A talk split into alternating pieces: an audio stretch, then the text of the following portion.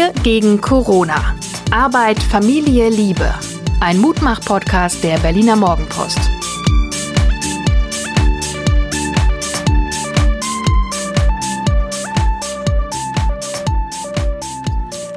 Und herzlich willkommen. Hier ist wieder der Mutmach-Podcast der Berliner Morgenpost. Mein Name ist Suse Schumacher. Ich bin Gefährtin und Betreuerin von Hajo Schumacher, Journalist und äh, auch Gefährte dieser wunderbaren Psychologin, die mir gegenüber sitzt. Heute haben wir einen, ja, selbstkritischen Tag, möchte ich mal sagen, weil wir haben von Lena eine Mail bekommen, die mich doch sehr nachdenklich gemacht hat. Ich lese nicht das. nur dich, mich auch. Uns. Ich lese mal kurz vor einen Teil. Es bleibt für viele eine große Unsicherheit in einem sehr viel stärkeren Ausmaß als von Ihnen im Podcast angesprochen. Wir hätten uns gewünscht, dass Fragen, wie es nun nach oder mitten in Corona weitergehen kann, welche Herausforderungen das Tragen der Masken mit sich bringt, wie es mit dem Besuch mal Großeltern weitergeht und vieles mehr im Podcast eine Rolle spielen und Sie sogar Hilfestellungen, Hinweise, Tipps geben können, wie man sich arrangieren kann. Die aktuelle Tendenz des Podcasts spricht uns in unserer derzeitigen Situation nun nicht mehr an, sodass wir seit einiger Zeit diskutieren, ob wir weiterhören wollen. Eine Mail aber ich finde, die Frau Lena spricht was an, worüber man sich durchaus mal ein, paar Gedanken machen kann. Das, was sie da anspricht, kann ich komplett nachvollziehen. Ich möchte aber trotzdem sagen, das Leben ist ungewiss und diese besondere Zeit, das haben wir auch schon mal besprochen, ist noch ungewisser, weil wir ja nicht wissen, wie sich jetzt diese Lockerungen wiederum auswirken, ob es wirklich jetzt dieses, ob das schon die Nach-Corona-Zeit ist oder ob wir nicht mittendrin noch sind. Und das ist ja auch etwas, womit wir uns hier beschäftigen äh, und wo ich auch merke, so ich bin da auch sehr, sehr unsicher. Ich weiß auch gerade nicht. Also das, was ich eins steht ja fest, Corona hin oder her, Lockerung hin oder her, für viele Menschen hat sich das tägliche Leben verändert. Genau. Völlig egal, wo wir da jetzt stehen mit den Lockerungen. Ja. Da gebe ich Lena völlig recht. Nur weil wir ein klein wenig entspannter sind, vielleicht so wirklich wir persönlich nehme ich so wahr, heißt das noch nicht, dass die Menschen da draußen auch alle so sind. Ich zitiere hier mal eine Umfrage. 2,1 Millionen Deutsche stehen vor dem Ruin. Als Folgen des Lockdowns. Also gerade mal Menschen, die auch so durch das Raster von allen möglichen Hilfen fallen. Ne? Also wenn du ein ganz kleiner Verdiener bist und nur Kurzarbeitergeld bekommst und vielleicht deine Nebenjobs nicht machen kannst, dann hast du kein Recht auf irgendwelche Hilfen. Was machst du, wenn du nichts auf der Tasche hast? Also Ruin heißt ja einfach, hey, da ist gar nichts mehr. Ich habe nicht mal mehr Omas goldene Uhr zu verkaufen oder sowas. Äh, 2,1 Millionen finde ich schon ganz schön viel und die spielen natürlich in unserem Leben jetzt nicht so eine große Rolle, weil die, alle, die allermeisten Menschen, die wir kennen, wissen sich zu helfen oder helfen sich einander. Und oder kennst du jemanden, dem es jetzt so richtig dramatisch dreckig geht? Nee. Also ich kenne tatsächlich Leute, die einander helfen, aber ich kenne jetzt keinen, der so komplett bedroht ist. Wobei ich auch immer denken würde, ich weiß nicht, ob das stimmt und vielleicht bin ich auch blauäugig, dass wir hier in Deutschland ja so ein Sozialsystem haben. Also so ein, es gibt noch das Sozialamt, es gibt das Arbeitsamt und solche Dinge. Und ich denke immer, dass dort auch Menschen sind, die weiterhelfen können. Ganz im Gegensatz zu, und das beschäftigt mich auch, all den Dritte Welt- und Schwellenländern, in denen Corona ja auch ausgebrochen ist und wo du zum Beispiel nicht so ein tolles ähm, Gesundheitssystem hast wie hier, wo die Leute in viel ärmlicheren, engeren ähm, Behausungen wohnen müssen oder auch mit dem Essen Probleme haben. Insofern, Ja, nicht- jetzt, das ist jetzt nicht weiter weitführender, aber ich, Willst du das einer Alleinerziehenden sagen, die vielleicht zwei Kinder hat, die gerade nicht unterzubringen ist, die deswegen nicht arbeiten kann, die deswegen ihre ohnehin ihren kärglichen Lohn nicht bekommt, bekommt die eigentlich Kurzarbeitergeld? Ja, es gibt Notbetreuung für Kinder. Ist dieser Alleinerziehenden geholfen, wenn du jetzt auf Burkina Faso verweist? Nein, das, was ich damit nur sagen wollte, ist, man kann so schön sch selber schnell in so eine Katastrophenstimmung kommen. Und ich wollte eigentlich nur sagen, man kann auch über den Tellerrand gucken und sagen, es gibt Menschen, denen geht's noch viel, viel schlimmer als uns. Ich biete sehr gerne meine Hilfe an. Also man kann mir schreiben und ich antworte oder ich mache mache auch gerne Telefonkonferenzen, kann sicherlich nicht beraten, wie man nun an Geld kommt, wenn man gerade keins hat oder wenn man seinen Job verloren hat. Aber ich bin auch nicht bereit, da immer sofort das Allerschwärzeste zu, Schwärzeste zu sehen. Nee, es geht nicht um Schwarzsehen. Es geht um unseren Podcast, der heißt Wir gegen Corona. Darin ist ein Versprechen. Dieses Versprechen heißt, lass uns gemeinsam sehen, wie wir da durchkommen. Wie wir da durchkommen, ja. Und So. wie wir Mut machen können. Genau. Aber und der Hinweis auf andere Länder, den finde ich ehrlich gesagt nicht hilfreich, wenn es mir jetzt gerade dreckig geht. Ich will nicht auf andere gucken. Ich habe gerade selber ein Problem. Und wie gesagt, ich, ich, ich kenne die Wut der Frauen, insbesondere. Ne, Jutta Almendinger, wirtschaftsweise Frau, sagt zum Beispiel, Automobilindustrie wird sofort wieder angefangen. Da gibt's womöglich noch eine Abwrackprämie und sonst irgendwelche Zückerchen. Ja, zu weit über 70 Prozent Männerindustrie. Alles das, was viel mit Dienstleistungen zu tun hat, auch Gastronomie, Sozialarbeit und so weiter, pf, ja, hm, lass mal so laufen. Also vielleicht können wir uns darauf einigen, dass wir hierfür keine Hilfe anbieten können. Können wir nicht. Also wir können für individuelle Probleme, können wir tatsächlich keine Hilfe anbieten. Aber die Frage ist halt tatsächlich, ich meine, das ist ja das, was du auch häufig sagst, die Schockstarre ist wahrscheinlich das Schlimmste, was passieren kann, beziehungsweise die, die Angststarre oder aber auch die Wutstarre. Ne? Ja. Also dieser Tunnelblick, so von wegen, "Uah, der ist schuld. Manchmal hilft es tatsächlich, sein Problem zu artikulieren. Wem auch immer zu gegenüber. artikulieren, zu überlegen, ob es in der Vergangenheit vielleicht Momente gab, wo man aus irgendwas rausgekommen ist, aus einer Krise, wie man das damals gemacht hat, also sich mal darauf zu fokussieren, äh, also Selbstwirksamkeit im besten Sinne und ähm, gleichzeitig auch zu fragen, sich zu fragen, was geht noch? Also wenn ich jetzt zum Beispiel im Moment nicht an die Uni kann, weil da immer noch Corona-Sperre ist, dann vielleicht zu fragen, bestimmt vielleicht auch da die Abschlussarbeit im Moment zumindest in der Richtung nicht weiterzumachen, dann vielleicht mich zu fragen, was könnte ich stattdessen machen oder was ginge noch? Da weiter zu gucken, wie gesagt, ich bin da auch gerne bereit zu helfen und entsprechende Fragen zu stellen, um jemanden weiterzubringen. Aber ich, wie gesagt, ich habe auch nicht auf alles an, eine Antwort. Ich glaube, das ist auch zu viel verlangt. Das können wir auch nicht leisten. Aber ich bin dennoch froh für diesen Blick, den Lena uns Fall. einfach auch mal wieder, ne, du sagst immer weit werden, weit bleiben. Und ich glaube, Lena hat uns sehr dabei geholfen, unseren Blick weit zu lassen. Äh, ein Thema sprach sie noch an, Schutzmasken beim Einkaufen. Ich muss gestehen, ich war in den letzten Tagen und Wochen wirklich wenig einkaufen und hatte auch unter unseren, würde mal sagen, nicht gerade TÜV-zertifizierten Baumwollschutzmasken jetzt kein so ein riesiges Problem. Ich betrachte das ein bisschen so wie Fahrradhelm oder Gurt im Auto. Das ist lästig. Gerade ich, ich hasse den Anschnallgurt im Auto. Ich weiß nicht warum. Ich fühle mich dahinter immer irgendwie gefesselt. Und auch der Fahrradhelm ist kein Gewinn. Wie, wie, wie Beides verstehst du das man. denn? Wie verstehst du denn Ihren Satz? Weil ich, ähm, den kann man ja so oder so verstehen. Man kann entweder sagen, okay, Schutzmasken. Welche also mir fehlt zum Herausforderung Beispiel, das Tragen von Schutzmasken. Genau, und wenn man eine Einkaufen Brille noch aufhat, Mhm. das ist ja so ein, so ein Gang- und Gebe-Thema. Im Netz finden sich eine ganze Menge Hinweise, wie man, wie zum Beispiel Brillenträger und Schutzmasken zusammenfinden, was man machen kann. Ich sehe das Problem, liebe Lena, mit der Schutzmaske. Auf der anderen Seite halte ich es für ein lösbares Problem. Wir sehen ja an den Asiaten oder an einigen zumindest, dass das Tragen von Schutzmasken naja, so zum Alltag gehört. Ich denke, man lernt sich da so ran. Jetzt hätte ich trotzdem gerne mal von dir deine letzten 24 Stunden. Stimmt, die hatten wir noch gar nicht. Meine letzten 24 Stunden waren recht arbeitsam. Holgers Elektroswing hat mir geholfen. Ich spüre eine leichte, wie soll ich das sagen, eine, eine Transformationsunruhe. Ja. Ich bin nicht mehr im Quarantänemodus, aber ich bin auch noch nicht in irgendeinem neuen Modus. Ich merke das interessanterweise daran, dass ich mich innerlich dagegen sträube, zu Andrea, zu unserer Friseurin zu gehen, obwohl es dringend, mehr als dringend an der Zeit ist. Ich könnte direkt bei der Muppets Band mitspielen, frisurentechnisch. Und trotzdem gehe ich nicht hin, weil ich irgendwie hänge ich an diesen langen Haaren. Sie, sie sagen mir irgendwas. Ich weiß noch nicht mal ganz genau was. Dieses leicht verwuschelte, auch wenn es echt nicht schick ist, aber ich mag mich davon nicht verabschieden. Mhm.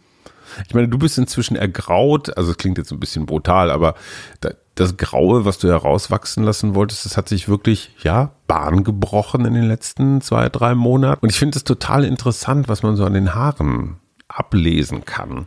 Es ist eine Transformation. Mhm. Darüber habe ich mir Gedanken gemacht, die ich aber noch nicht abgeschlossen habe. So, jetzt du und deine 24 Stunden. Ich Meine weiß, letzten ich, hört ihr es schon rascheln, hört ihr es knistern? Das hat was mit Suses 24 Stunden zu tun. Sag. Was mich sehr bewegt hat in den letzten 24 Stunden ist, dass ja die Aufzeichnungen meiner Großmutter zum Kriegsende 1945 hier in Berlin, in Charlottenburg, im Moment in der Morgenpost abgedruckt werden und ich dadurch das nochmal lesen darf. Und äh, ich wollte jetzt einfach mal einen kleinen Ausschnitt vorlesen. Es ist wirklich sehr bewegend. Und es relativiert so vieles von dem, was jetzt gerade passiert, finde ich, weil ich immer denke, meine Güte, unter was für Leute, was für Umständen Menschen schon überlebt haben, auch wenn sie nicht wussten, wie es morgen nun wird, wie das Brot, wo das Brot herkommt, wo die Wohnung herkommt, wo die Arbeit herkommt. Also ich lese einfach mal. Unsere Stadt war belagert und der Keller sollte bis auf weiteres unser Lebensraum werden. Wir haben ihn in den nächsten Tagen auch kaum mehr verlassen. Einmal versuchte ich noch in meiner Wohnung Wasser zu wärmen, um den Säugling zu baden. Auch eine Mahlzeit wollte ich meinen Lieben bereiten. Erika kam mit dem Kind auf dem Arm nach. Wir standen eben auf dem Korridor vor der Küchentür beisammen. Da gab es einen ohrenbetäubenden Einschlag. Genau über unseren Köpfen war ein Artilleriegeschoss geborsten. Es hatte das Dach und die vierte Etage durchschlagen und war über unserer Decke krepiert. Uns waren Bade- und Essgelüste vergangen. Demütig landeten wir wieder im Schoße der Hausgemeinschaft. Das war's? Ich kann auch noch naja, weiter. das geht ja, das geht ja noch wirklich weiter und man muss sich vorstellen, also die praktisch die ganze Folge am Dienstag spielt im Keller. Ja. Und jetzt kommen die Russen. Ja. Und was machen die? Die machen das, was Sieger immer machen. Die plündern erstmal, was es so zu holen gibt. Die tragen mehrere goldene Uhren auf einmal, haben noch irgendwo Schnapsvorräte gefunden und lümmeln sich in irgendwelchen Polstermöbeln. Irgendwelche jungen Kerle kann man sich, hätte man sich andersrum von der Wehrmacht genauso vorstellen können. Und der Teil, den deine Oma etwas ich sag mal, elegant umschreibt, ist die ziemlich brutale Vergewaltigungspassage, weil die Russen offenbar immer wieder sich Frauen rauspicken, die, die dann, dort im Keller sind, ja. So, die auch nicht wegkommen und ne, wer die Knarre in der Hand hat, hat die Macht und äh, die wird dann von einem oder mehreren Soldaten offenbar vergewaltigt. Hm. Und deine Oma ist diejenige, die ein bisschen Russisch kann. Ja. Weil die kommen ja von, naja, Ostpreußen und scheint da immer wieder zu vermitteln, Menschen. Ja, auch Sachen auch abzuhalten, ne? Genau. Und schreibt so schön, wie sie sich einen Stuhl vor die Tür eines, also ich lese einfach vielleicht noch mal ganz kurz. Ein älterer Eisenbahner in Uniform ist in Todesgefahr. Welche Kraft half mir, den Mann herauszuhauen? Er blieb, nachdem man ihn laufen ließ, bei uns. Ich habe ihn auch noch mit Essen versorgen können. Der russische Kommissar tut wohlwollend. Zwar müssen wir unseren Luftschutzkeller räumen, da in diesem eine Nachrichtenvermittlung und ein Gefechtsstand eingerichtet werden, aber in dem uns angewiesenen kleineren Raum soll uns kein Haar gekrümmt werden.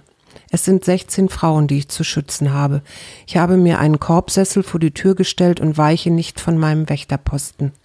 Im großen Keller nebenan hören wir die Frauen schreien, man holt mich zu Hilfe. Manchmal gelingt es mir, eine Gefahr abzuwenden. Öfter müssen die Opfer, Opfer mit vor Angst irren Blicken den wilden Gesellen folgen.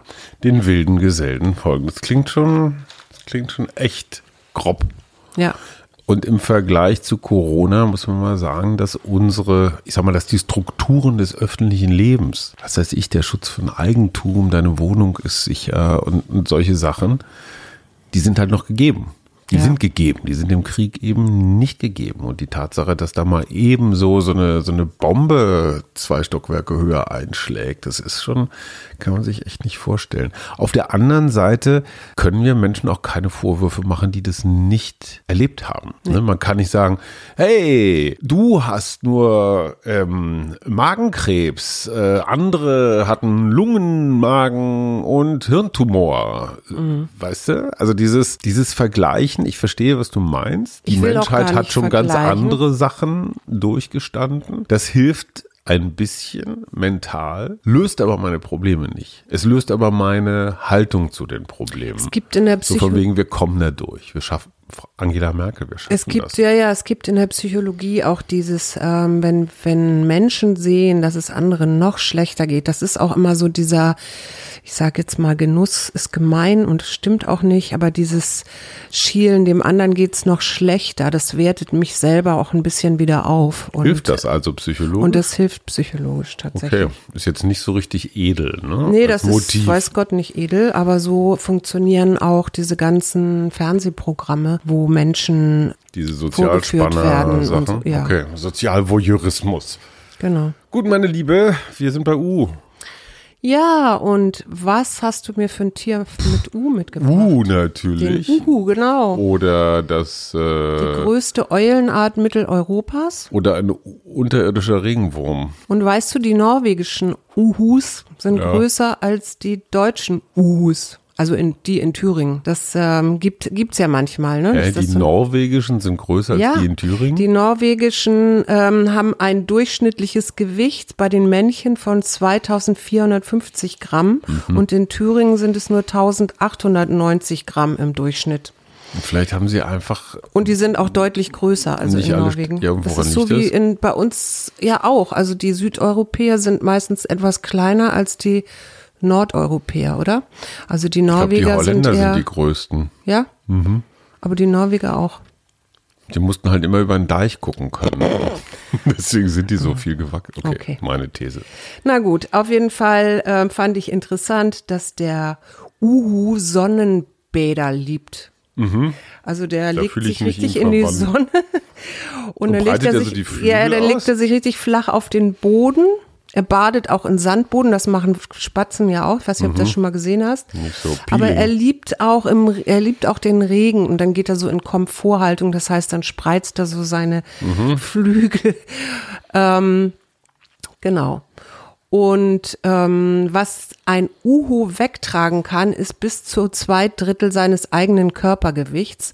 Und so kommt es zustande, dass er manchmal sogar Frischlinge, junge Füchse oder sogar schwache Rehkitze ähm, mitnimmt. Also jetzt mal, jetzt mal, Moment mal. Wenn der zweieinhalb Kilo wiegt, da sind zwei Drittel seines Eigengewichts 1000, keine Ahnung was, 600 Gramm. Nee, nee, nee, nee. Kriegt man ein Rehkitz für 1600 Gramm? Oder ein Frischling? Na, Frischling kann mir schon vorstellen. Sehr Frischling Frischling, sein. ja. Okay, glauben wir die Geschichte mal, Schätzelein. Du, ich glaube das schon. Ich, und was meinst du, wie, wie alt kann ein Uhu werden? 50? Ja, könnte man meinen, ne? Also in freier Wildbahn 27 Jahre alt und Mhm. es gibt tatsächlich einen Methusalem, äh, der in Volierenhaltung 68 Jahre alt geworden ist. Eule muss ich immer an das kleine Gespenst von Ottfried Preußler denken. Da ist doch die, die Beraterin des kleinen Gespenstes, ist doch der Uhu Schuhu.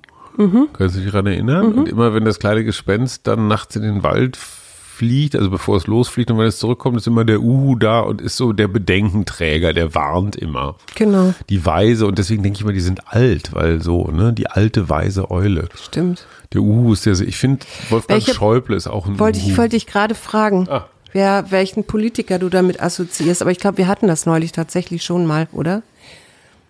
Gilt, kann man, das ist so schön, der Gedanke, den kann man wiederholen. Das stimmt. So, mein Liebes, eine Pflanze mit U. Usambara-Pfeilchen. Oh weißt du, wie das, Usambara. weißt du, wo das tatsächlich herkommt? Ich kenne nur Kumbaya, my Lord. Das Nein. kommt aus Tansania, nämlich tatsächlich da irgendwo aus dem Gebirge, aus dem Usambara. Mhm. Und das Pfeilchen hat man eben hier noch so angedichtet, weil es so lila, das hat doch so lila Blüten. Mhm. Ja. Hat aber mit dem eigentlichen Pfeilchen, Pfeilchen nichts zu tun. ich habe ungarischen Paprika. Und dann habe ich noch die Ulme. ah, okay. Aus der Unter Ulme, den Linden. Aus der Ulme machte man früher Furniere, aber auch Gewehrschäfte, Täfelungen und Langbögen, fand ich ganz interessant, aber Mhm. auch alles, was zum Wagen dazu gehört. Auch Christian Ulmen ist ja aus besonderem Holz geschnitzt. Ja, man kann auch Bonsai daraus machen. Ich okay. Hätten wir das auch erledigt. So, Ach, die Karte, genau. Die Karte des Tages und vielleicht noch den Hinweis, bitte, bitte gerne weiterschreiben, auch gerne, auch gerne kritisch. Ideen. Wir haben die Verantwortung. Das ist die, die Verantwortung. Das, das zeigt mal wieder, wie schlau diese Karten sind. Oder? Lena hat uns auf unsere Verantwortung als Podcastmacher hingewiesen und äh, das war auch mal nötig. Ja. Vielen Dank dafür. Und jetzt unsere Vorleserin des. Tages. Ja. Verantwortung, mein Herzblatt. Soll ich was dazu sagen? Ja. Was fällt dir zu Verantwortung? Verantwortung kommt ja immer mit dem Verb übernehmen. Mhm. Und irgendwer hat mal einen ganz schlauen Satz geschrieben, ich weiß gar nicht, war ich das womöglich sogar. Also wenn zum Beispiel ein Politiker die Verantwortung für etwas übernimmt, also was weiß ich, weil sein Geheimdienst irgendwie Quatsch gemacht hat, so, ne, Willy Brandt oder, mhm. dann ist der nächste Halbsatz und trete zurück. Verantwortung übernehmen heißt, unter meiner Regentschaft als Politiker ist was falsch gelaufen mhm. und das kann man nur beenden mit einem Neuanfang. Das ist demokratischer Wechsel ich bin weg. Heute heißt, ich übernehme die Verantwortung und dann folgt der Halbsatz, ich bleibe. Mhm. Das ist eine total, ein totales Missverständnis. Damit habe ich immer noch nicht genau erklärt, was ich mit Verantwortung meine. Das ist so eine moralische Zuständigkeit. In meinem Verantwortungs-, in meinem Herrschaft. Gestern hatten wir Macht. In meinem Machtbereich ist etwas passiert, was da vielleicht nicht passieren hätte sollen und ich mache es wieder gut. Also Wiedergutmachung heißt, glaube ich, auch Verantwortung. Haben. Mir sind Politiker immer sympathisch, die schon relativ schnell, wenn sie einen Fehler gemacht haben, sagen, ich übernehme die Verantwortung. Naja, aber nur im Zusammenhang mit Rücktritt, nicht im Zusammenhang und deswegen muss ich jetzt bleiben. Ja, ach so. Okay, ja. ja. Verantwortung. Lerne mit eigenen Entscheidungen auf das Leben zu reagieren, die Verantwortung für dein Handeln zu übernehmen, stärkt deine Entscheidungsfreiheit und fördert deine Selbstachtung. Ja. Wunderbar. Selbstachtung finde ich wichtig in dem Ich möchte noch eine Sache ganz schnell loswerden. Los. Wenn euch das mit meiner Großmutter interessiert, die Berliner Morgenpost hat das auf ihrer Online-Seite gestellt und äh, man kann sich da, man muss sich da kostenlos registrieren oder anmelden. Dann Einmal Mailadresse angeben, ne? Genau, aber dann kann man das kostenlos lesen und es entstehen daraus keine Abonnements oder sonst wie was. Ihr kriegt nicht mal irgendwelche Spam-Mails deswegen. Nee. Einmal registrieren und dann lesen, Suses Oma hätte sich tierisch drüber gefreut. Und der Rest der Familie auch. Ist immerhin meine Schwiegeroma. Die grüßen wir von hier aus, wo immer du jetzt bist, meine Gute. Ich habe dich nie kennengelernt, aber du musstest mich deswegen auch nicht kennenlernen. Insofern sind wir quitt. Bis dann. Bis morgen. Tschüss. Tschüss. Wir gegen Corona. Arbeit, Familie, Liebe. Ein Mutmach-Podcast der Berliner Morgenpost.